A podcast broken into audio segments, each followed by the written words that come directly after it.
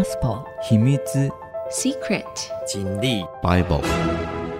圣经没有秘密，其中虽有奥秘之处，重要的意义却十分清楚。请听曾阳晴为你解密。这里是 IC 之音主客广播 FM 九七点五，欢迎您收听《圣经没有秘密》，我是主持人曾阳晴，也是说书人曾阳晴。这个节目呢，同步在 Apple 的 Podcast、Google Podcast 上架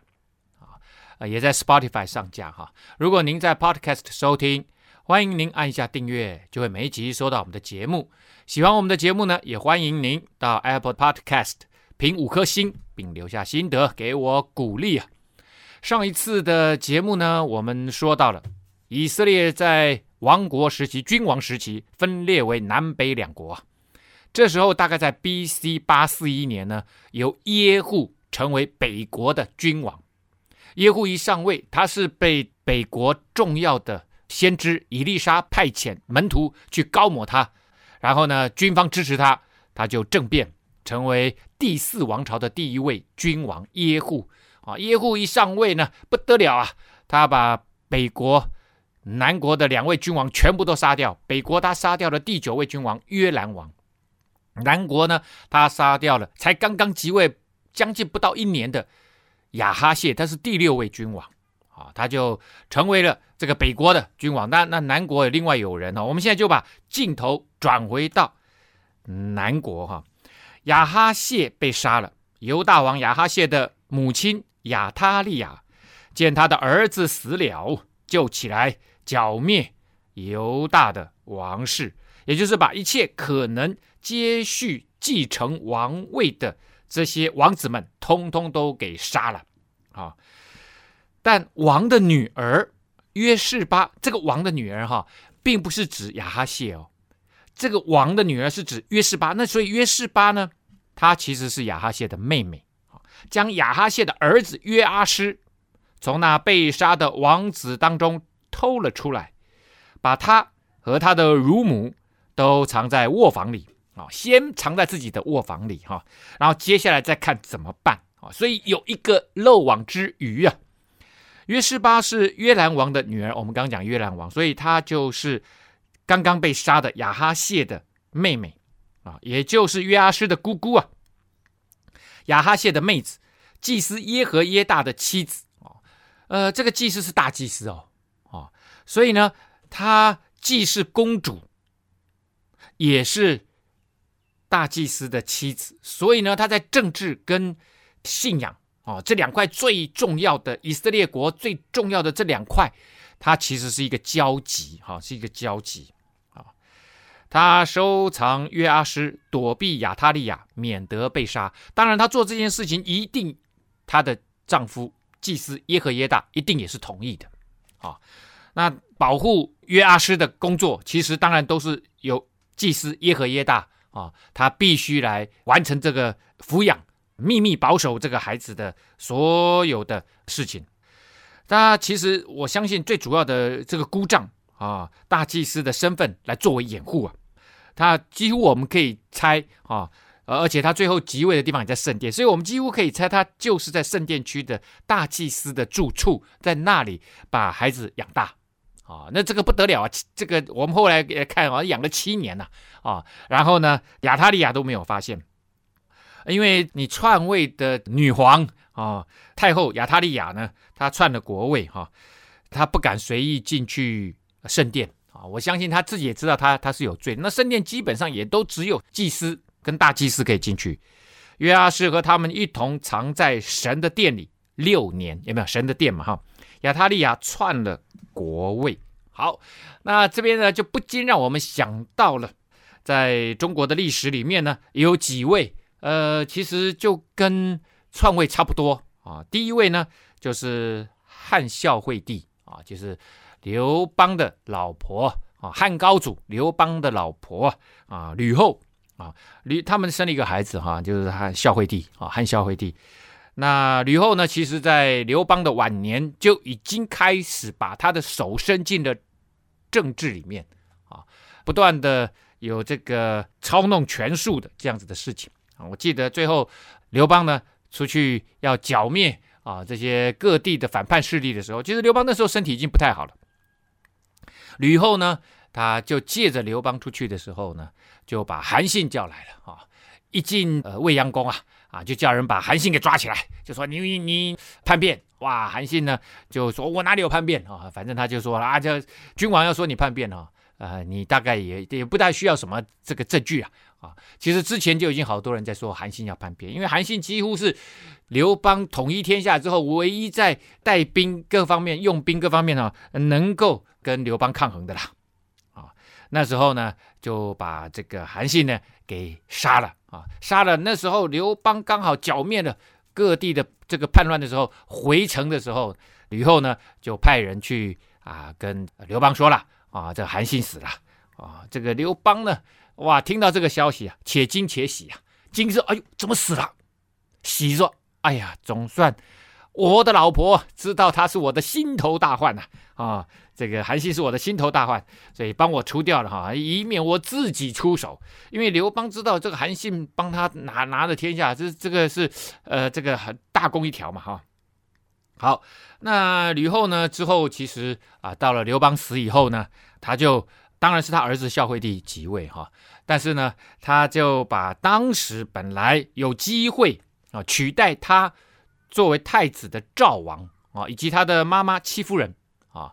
这个是在刘邦他晚年的时候，他非常喜欢戚夫人啊。那他的儿子赵王，他觉得太像他了啊，不像这个汉孝惠帝啊。孝惠帝呢，做人非常的仁慈啊啊，他觉得哎，这个不像我啊啊，就很想把太子转为赵王啊。那这一点呢，其实吕后一直放在心上。等刘邦死了以后呢，他就准备报仇啊。有一次呢，汉孝惠帝就带着弟弟赵王，他常常喜欢带着赵王出去打猎啊。有一次，因为他出门很早嘛。啊，那这个呃，赵王想多睡一下啊，那汉孝惠帝想说，我现在是皇帝了啊，大概也不敢乱搞啊啊，所以就让孝赵王呢多睡一会儿，他就出去了。回来的时候呢，呃，吕后叫叫孝惠帝说，哎，我我带你来看来看来看啊，结果呢就看到后院哈、养猪的地方啊啊，竟然有一个人哈、眼睛被挖出来，手脚被剁掉，放在猪圈里面。他说这个叫人彘啊，那个就是戚夫人啊，好残忍呐，好残忍呐。啊、那汉孝惠帝看了以后啊，想说他的母亲怎么会是这种人呢？啊，当时其实赵王也被赐毒酒啊给毒死了啊。从此以后呢，汉孝惠帝就对于政治，对于当皇帝这件事情，因为他是一个天生仁慈的人啊，就很不乐意，就极少上朝。后来吕后就借着这个机会啊，就几乎就篡夺了王位了啊。等到汉孝惠帝死了，他他就立了一个。啊，小皇帝啊，啊，这个呃名不见经传的小皇帝，然后呢，其实他真正操持大权，不过他从头到尾其实并都没有啊，并都没有真正的立自己做皇帝啊，不像后来的武则天，唐朝的武则天哈、不过他在这里，他知道做了一件事情，他就想把刘家的天下变成他们吕家的天下。啊，所以呢，就把各地的本来刘邦分封各地的刘氏啊、亲王啊、啊各地的地方王，就一个一个把它换掉，变成吕氏哈。好，稍微讲一下，当然后来是陈平啊，这个太尉陈平啊，在这个吕后晚年的时候，把这个整个局势翻转过来，跟这个呃太尉哈两个把这个局势就翻转过来。这里呢，我们就继续来看哈，亚他利亚啊，亚他利亚第七年啊，第七年。呃，耶和耶大呢，奋勇自强啊，将百夫长耶罗罕的儿子亚撒利亚、约哈难的儿子以实玛利、俄贝德的儿子亚撒利亚、亚大雅的儿子玛西亚、细基利的儿子以利沙法，这个招来与他们立约。好了，那这边我们看到他找了五个人，这五个人全部都是百夫长。啊，那我我刚刚念了一些儿子哈，那念了一些人名哈，那都是某某人的儿子啊。第一个是亚撒利雅，第二个是以实玛利，第三个是又是亚撒利雅，第四个呢是玛西亚，第五个是以利沙法。招了这五个百夫长来做什么呢？说要跟他们立约，立什么约呢？哎，我们先休息一下，稍后再回到节目的现场。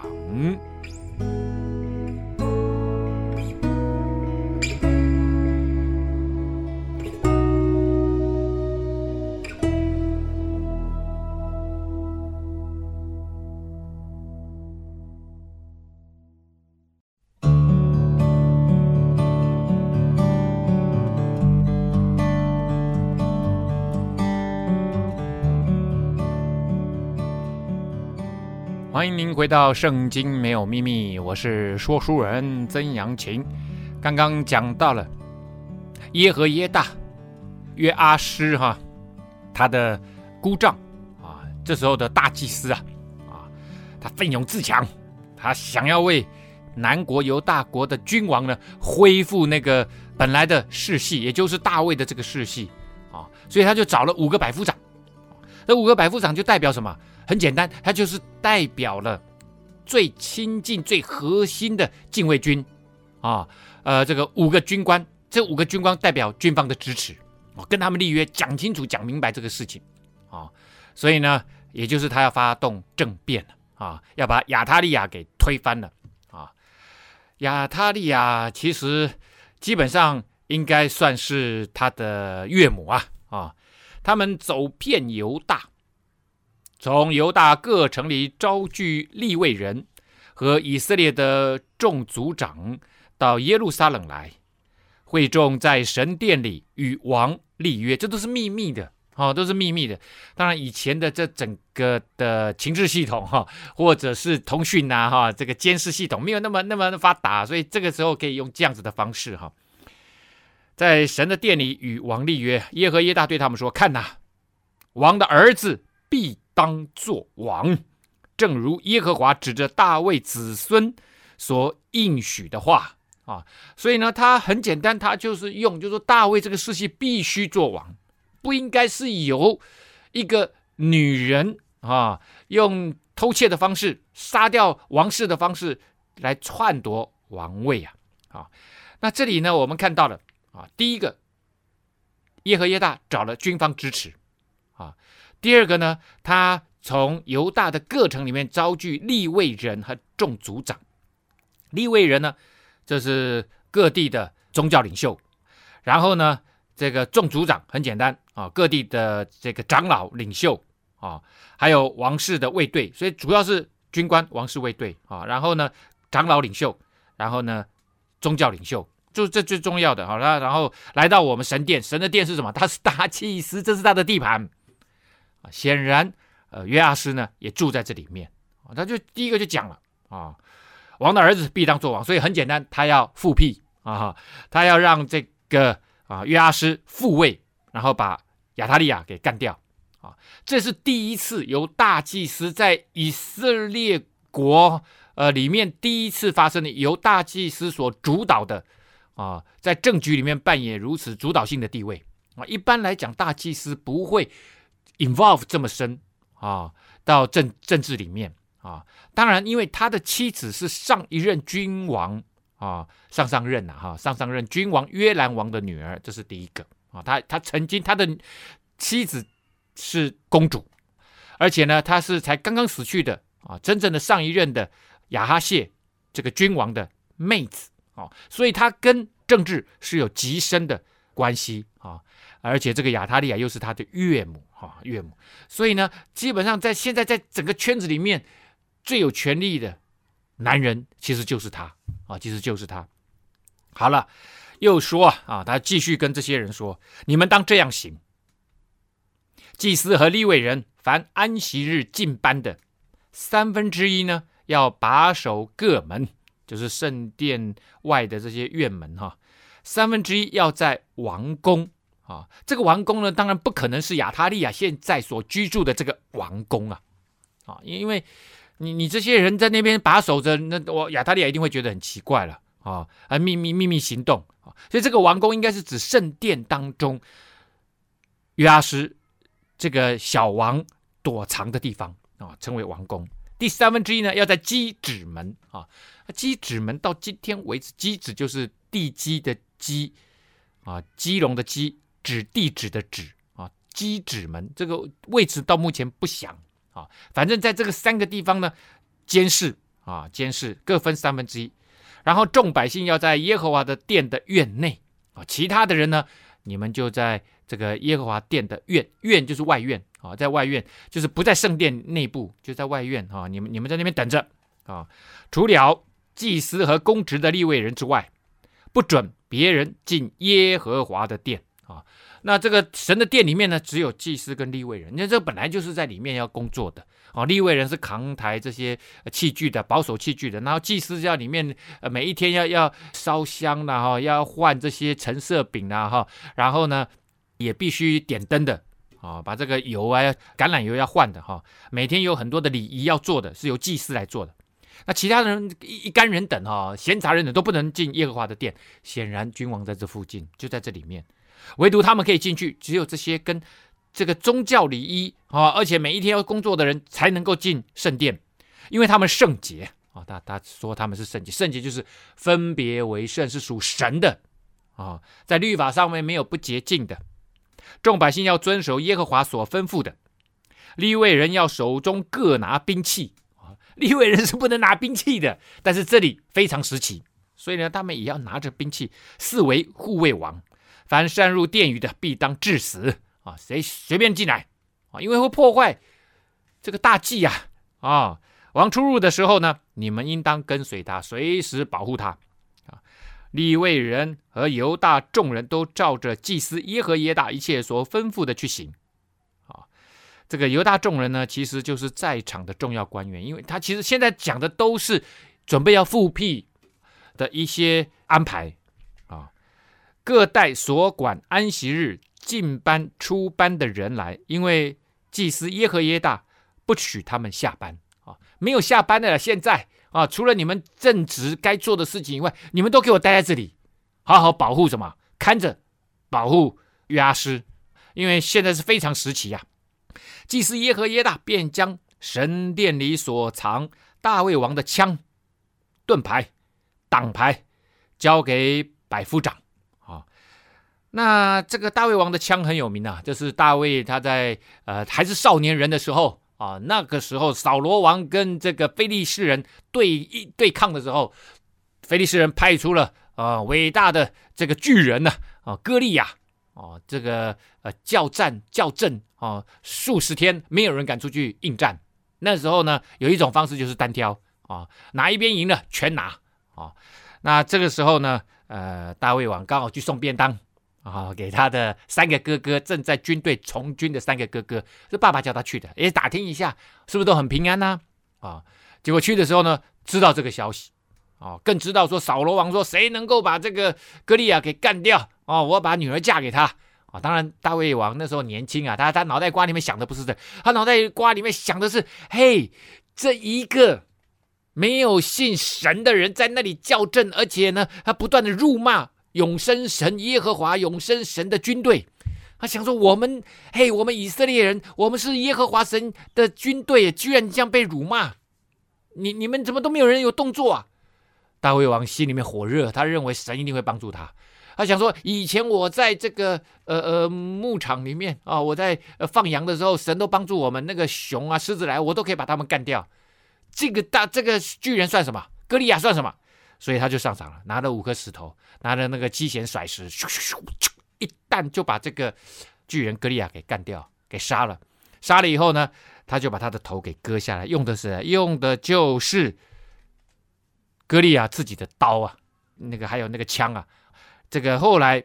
大卫王啊征战四方啊，最后就把这个就放在圣殿里面啊，其实是不知道什么时候放到圣殿里面的了哈。那显然，而且圣殿里面基本上应该是也没有放军械的仓库，而放的都是跟祭祀有关的、跟信仰、跟宗教有关的东西啊。那大卫王的枪可能是他们反正这时候有需要，不知道从哪里拿来的。啊，这个盾牌、挡牌哈，基本上都是比较小型的。啊，在其他地方没有出现，也就是它不是真正战场上面用的，可能都是跟进出圣殿的时候的一些礼仪用的啊，这个象征性的这些盾牌挡牌。又分派众民手中各拿兵器，在坛和殿那里啊，坛就是在祭坛，还在圣殿里面，从殿右直到殿左，站在王的四围。于是领王子出来。给他戴上冠冕，将律法书交给他，立他做王。耶和耶大和众子高他。众人说：“愿王万岁！万岁！万万岁！”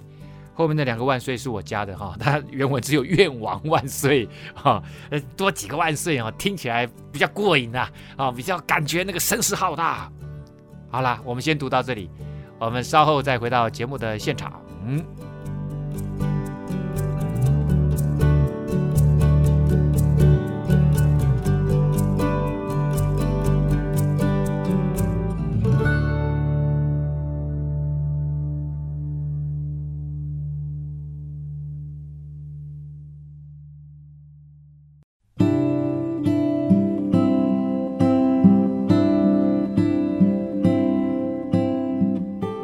欢迎您回到《圣经没有秘密》，我是说书人曾阳晴。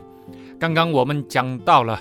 啊，犹大国被亚他利亚被刚刚被杀的被耶户所杀的呃这个亚哈谢的妈妈亚他利亚给篡位了啊，跟之前呃像呃中国历史上面的吕后或者是慈禧啊，他们就是母后干政啊，甚至篡了国位啊。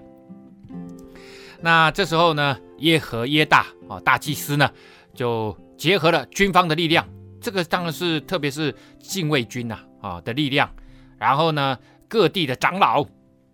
另外一个就是他能够特别是最他能够掌控的，就是利未人祭司啊这些呃宗教力量，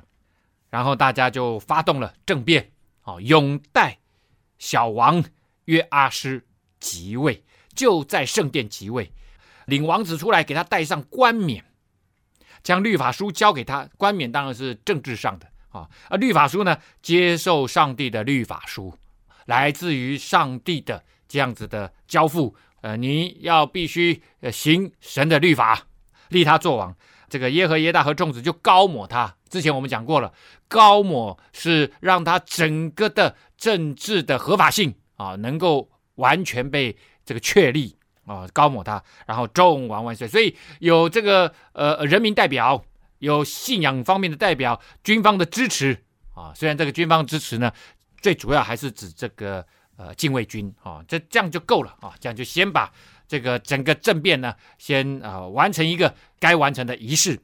这时候呢，亚他利亚听见民奔走赞美王的声音，就到民那里进耶和华的殿啊。那这个皇宫呢，呃，其实。跟这个圣殿中间显然是有一些通道啊。所罗门王在盖这个呃圣殿盖完了以后，他盖他跟他的皇后两个人所住的这个埃及法老王的女儿，他们两个的这个皇宫的时候，他显然是就在最高的位置圣殿山啊附近往南一点点就盖他的皇宫啊，盖这个皇宫。好，那亚他利亚呢？听到了声音就循线，哇，发现在圣殿那里，大家都在那边呼喊，哦，他就赶快过去了，看见王站在殿门的柱旁，百夫长和吹号的人侍立在王的左右。呜，我们另外就讲了，这个君王被高抹的时候，被按立的时候，还会有什么？还会有号角的声音。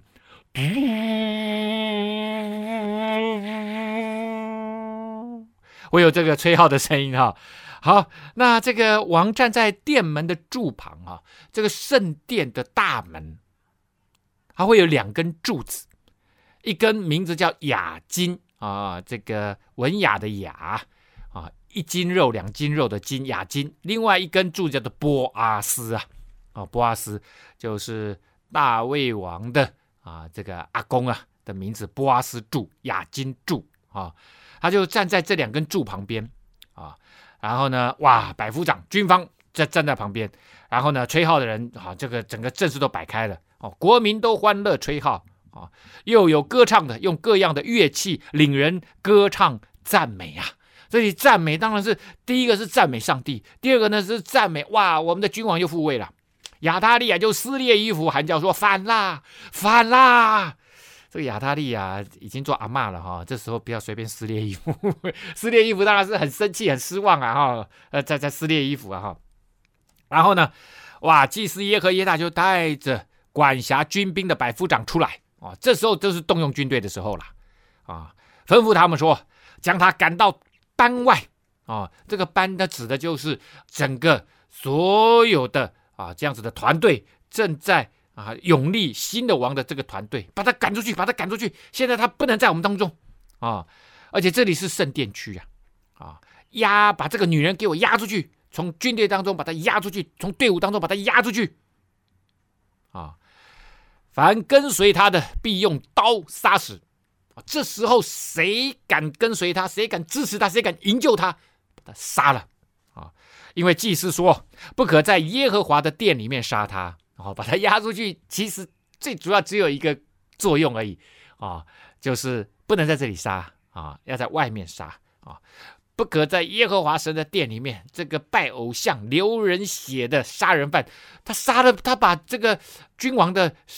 这些孩子们可以接位置的人全部都杀了啊，所以他他也是流人，他是杀人犯呐、亚他利亚哦，他怎么下得了手啊？这这个都是他的后代耶啊。他不可来用他的血来玷污神的殿呐，啊，所以呢，众兵就闪开，闪开一条路，让让让人家把他押出去，押解出去。这些呃，这个军官把他押解出去，让他去。他走到王宫的马门，便在那里把他给杀了。那耶和耶大与众民和王立约，都要做耶和华神的民啊，所以。整个宗教的信仰产生的这样子的一个革命啊，一个革命啊，从八之前面是这个政治已经新的王就上去了，接下来要做宗教信仰的革命啊，啊，呃，大家要做耶和华神的民啊，为什么呢？因为亚他利亚上来的时候，他其实把巴利的信仰重新又导入了啊，这个以色列国。所以呢，要把他们从巴力的子民再一次变回耶和华神的子民，重新与神立约啊，啊，遵行神的旨意啊，只敬拜独一的真神耶和华上帝啊，啊，那于是众民就到巴力庙，拆毁了庙，打碎坛和像，又在坛前将巴力的祭司马坦给杀了啊。那这是唯一一次啊！我们刚刚讲说他们到巴力庙啊，这个都是在耶路撒冷哦，而且就在圣殿附近哦。唯一的一一次哦，圣经里面写了这么多，唯一一次提到在耶路撒冷城里面也有巴力庙的记载。其他地方是有巴力庙了，但是唯一一次记载在耶路撒冷城内也盖的巴力庙，应该就在这一次而已。那位置呢？不详啊，反正不知道他在哪里盖。我我想是亚他利亚自己想要的啊，就在那边盖的这个呃巴利的庙。好了，那也把这个巴利的祭司给杀了啊。这个当然是巴利祭司的首领啊。耶和耶大派官看守耶和华神的殿，是在祭司利未人手下。这祭司利未人是大卫分派在耶和华的殿中，照摩西律法上所写的。给耶和华献燔祭，又按大卫所定的例欢乐歌唱啊！所以呢，现在有一批人被放在圣殿当中，他们是立位人。这些立位人呢，啊，他们帮助祭司一起来献祭，每一天都有燔祭啊，啊，每一天都有燔祭，要烧香哦，烧肉，然后这个到到天空啊，这每一天都要做的啊。接下来呢，就是要有敬拜团。这是大卫王以后才开始定下来的诗歌音乐的敬拜，因为大卫他是个诗人，他也是个音乐人哦，所以呢，他就是像现在，如果你不知道在基督教或者是天主教的敬拜哦，你你随便找一间这个教会，在主日的时候你进去啊，你就看现在基本上在主日一开始都是敬拜啊，那这敬拜呢有诗歌啊，里面有诗篇。啊，如果有一些诗还真的是大卫王写的了啊，他把它谱上乐谱哈，然后呢有音乐侍奉，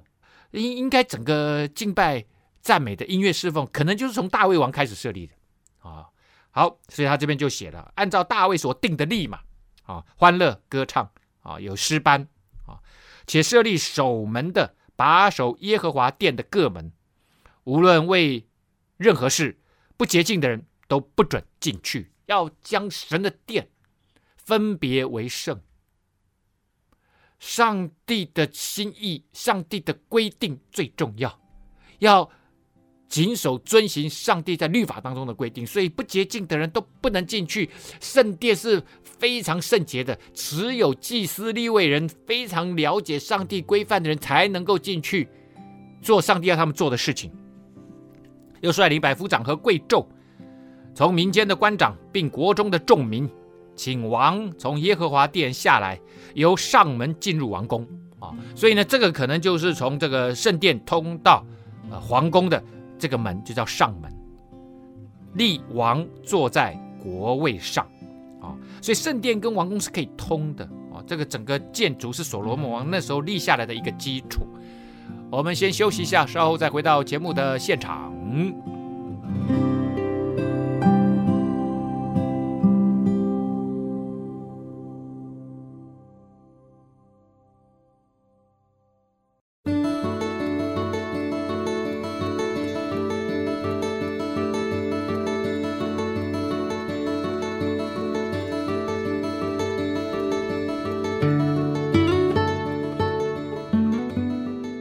欢迎您回到《圣经没有秘密》，我是说书人曾阳晴。刚刚我们讲到了约阿施在耶和耶大大祭司的帮助之下，军方支持，各地的政治长老们都支持，以及宗教势力、立位人、大祭司、祭司这边都支持，所以呢就坐上了位置，把亚他利雅呢用刀给杀了。约阿施登基的时候年七岁啊，因为他被在。这个圣殿里面被养六年了，居然都没有被发现啊！在耶路撒冷作王四十年，他母亲名叫西比亚，是别是巴人啊。祭司耶和耶大在世的时候，约阿施行耶和华眼中看为正的事。哦，那这件这这样子，圣经这样子写的意思就很清楚很明白，就是说好了，那这个耶和耶大呢，他过世以后呢，哎，这个约阿施可能就不是。哎，真的看耶和华眼中看为正的事了啊！也就是耶和耶大，他对约阿施来讲啊，他他就又像一个爸爸。然后呢，他又是姑丈嘛，哈，又像一个老师啊，所以呢，他的这个从小看他就很敬重他，他说的话他他通通都接受啊，啊，权力也很大啊，又是把他自己立为重新立为君王身份的那个人啊。所以他他心里面当然就很遵守他一切的规范。耶和耶大呢，就为他娶了两个妻，并且生儿养女啊，啊，也也帮他做主哈，就就就办了婚事啊。此后约阿施有意重修耶和华的殿啊，显然之前经过他的祖母哈亚他利亚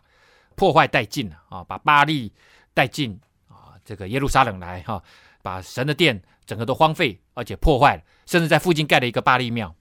在那个时代，无论是在北部的亚兰国哈，就是像叙利亚，或者是两河流域、美索不达米亚平原哈，还是呃以色列自己哈，这个圣殿或者是庙宇呢，都是文化、经济跟社会的中心。好，那我们知道后来在耶稣之后呢，保罗把这个基督教的信仰传进欧洲啊。那在欧洲大地呢，你会看到这些基督教国家啊，他们每一个村庄。啊，如如果今天我们到呃欧洲去看啊，那那些古老的村庄哈，呃这个好几百年的村庄，那如果是旧的市区或者是旧的村庄的范围，那最中心其实都是什么？都是教堂，尖耸的教堂。然后呢，这个古老的村庄在包围他们啊，包围着教堂来盖的。那在那个时代呢，圣殿或者是庙宇都是文化或者是经济。社会的中心，如果就各地的神明来看的话，它是城市的守护神明的居所啊、也是神明降临之处。所以呢，他们特别是在拜那些偶像的这些假神的，那他们比较神像啊。那我们知道这个一神教哈，从耶和华神到耶稣啊，这个是没有神像的啊，基本上是没有神像的。那他们对于这些神像呢，每天要给他洗澡哦。穿衣呀、啊，哦，还有喂养啊，哦，甚至有些时候还要贿赂啊、哦。那这个对君王来说呢，呃，维修神明的居所跟军事上的胜利是同等重要的，因为他们认为军事上的胜利都是因为我的神明帮助我，先在天上啊，现在灵界已经得着胜利了啊。啊，亚述这个帝国跟巴比伦帝国哈，有无数的建筑物的这些碑文啊，都以君王重修某某神明的庙宇作为他很敬虔的一个证据。同样的，现在我们看到的约阿施想要重建啊，修复神的殿，显然神的殿应该破坏的蛮厉害的，想要来重修修复耶和华神的殿，那当然也是想要博得这样子的名声哈。那修复呢，包括实际上的这个建筑实体，还有礼仪，也就信仰宗教的礼仪两方面啊。那这些荒废的庙宇呢，需要整修啊，就需要什么？就需要这个金钱啊，因为还有要补补一些器皿啊，这个宗教礼仪的器皿被盗窃的了哈，可能被拿去倒卖的啊，通通要补齐啊。而且呢，呃，大家如果还记得的话啊，所罗门王在盖圣殿的时候是是有贴金箔的。内部外部都贴金箔啊，哦，那那这个金箔也可能都被人家刮下来拿去倒卖啊，这个都要重新再贴的，所以都需要很大量的金钱哈，而且呢之后啊，软体方面需要有适当的仪式，使整个圣殿恢复圣洁啊，那还需要有每一天都有要换班啊，要有祭司，要有立位人啊，而这些都必须要有薪水啊，才能够正常运作，所以呢，这个重新。啊、这个有意修耶修复耶和华神的殿这件事情，它绝对是个大工程，绝对不是一天两天君王下令就可以完成的。所以他就召聚了众祭司和利未人，吩咐他们说：“你们要往犹大各城去，使以色列众人捐纳银子，每年呢可以修理你们神的殿。你们要急速办理这事，只是利未人不急速办理啊。”为什么立位人不急速办理呢？因为立位人哦，他们是管理圣殿的哦，跟祭司一起啊，祭司要主持很多的礼仪祭坛的事情，所以呢，这个不是他们要做的，这不募款不是他们要做的。那要要往犹大各城去，这是强迫性的募款呐、募捐呐，不乐之捐呐，而且要每一年。来用来修来修理你们神的殿，那也就是这个要持续多年的一个大工程啊。那那这个费用，你叫这个本来不是募款单位的立位人哦，然后他们要到各处去跟大家募款，这个是不对的哦。所以呢，既立位人不急速办理这事，这很正常嘛，很正常啦。这个事情呢，一直到了约阿施第二十三年。当然，他七岁就即位了，所以二十三年他也才三十岁哈，很年轻啊。祭司都还没有修理圣殿实体建筑的破坏之处，也就是这个命令下去搞很久啊。所以后来呢，王就招了大祭司耶和耶大来啊，耶和耶大还活了蛮久哈。等一下你就知道他他大概是这个时代活最久的人，就对他说啊：从前耶和华的仆人摩西为法柜的帐幕与以色列会众所定的捐项。你为何不叫利未人照这例，从犹大和耶路撒冷带来做殿的费用呢？他就说：“哎，大家还记得你不是给我律法书吗？律法书上面主要就是摩西五经嘛。那摩西五经上面有写呢，在出埃及记第三十章十三到十六节说，二十岁以上的国民每一年要献给神啊，放在神的殿里面半舍客勒银子啊，作为会幕使用。啊，现在这个。”会幕当时是会幕，现在就是圣殿啊。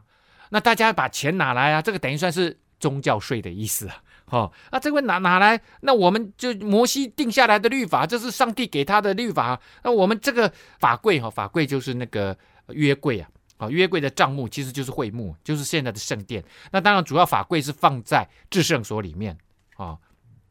好，那就是说，要不我们就这样子干好了啊。啊，这边有个括弧，有个有个。注解，因为那恶妇亚他利亚的众子曾拆毁神的殿，又用耶和华殿中分别为圣的物供奉巴力。啊，他把这个神的殿里面的这些器皿拿出来，要供奉巴力要用的。然后这边讲到了亚他利亚的众子，哎，不对呀，亚他利亚已经把那个大卫世系的这个直传的这些孩子们都杀掉了。怎么还有他的众子呢？很简单，我就说哈，当你我刚刚之前讲的哈，就是说这个吕后要把什么刘家给他杀掉、换掉、废掉，换他们吕家的，所以我相信啊，亚他利亚呢，应该只服从他的那些外家哦，他自己本本家的亲族啊，哦，这这跟吕后啊，把他们吕家的人搞来一样。然后呢，他们拆毁神的殿啊，拆了很多地方，而且呢，还把神殿里面呃供奉的那些主要的仪器，拿这个仪式要用的这些器皿拿来供奉巴力。所以呢，王就下令，众人就做了一个柜子，在柜子上面盖子钻了一个窟窿，放在坛的旁边，放在进耶和华殿的门的右边。守门的祭司将奉到耶和华殿的一切银子投在柜里面。又通告犹大和耶路撒冷的百姓，要将神仆人摩西在旷野所吩咐以色列人的捐项给耶和华送来。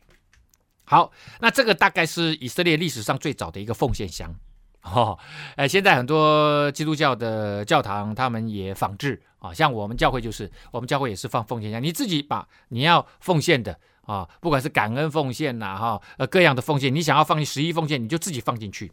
也就是本来是强迫性的募捐，现在呢，就是你甘心乐意你自己放啊，你自己放在呃这个里面，使这个捐款公开化啊，自动自发的捐款，这样就比较容易管理啊，祭司也无法私自挪用哦，那就拿出来就大家就要算，就今天这个呃奉献啊一百两银子，把一百两银子就记下来，反而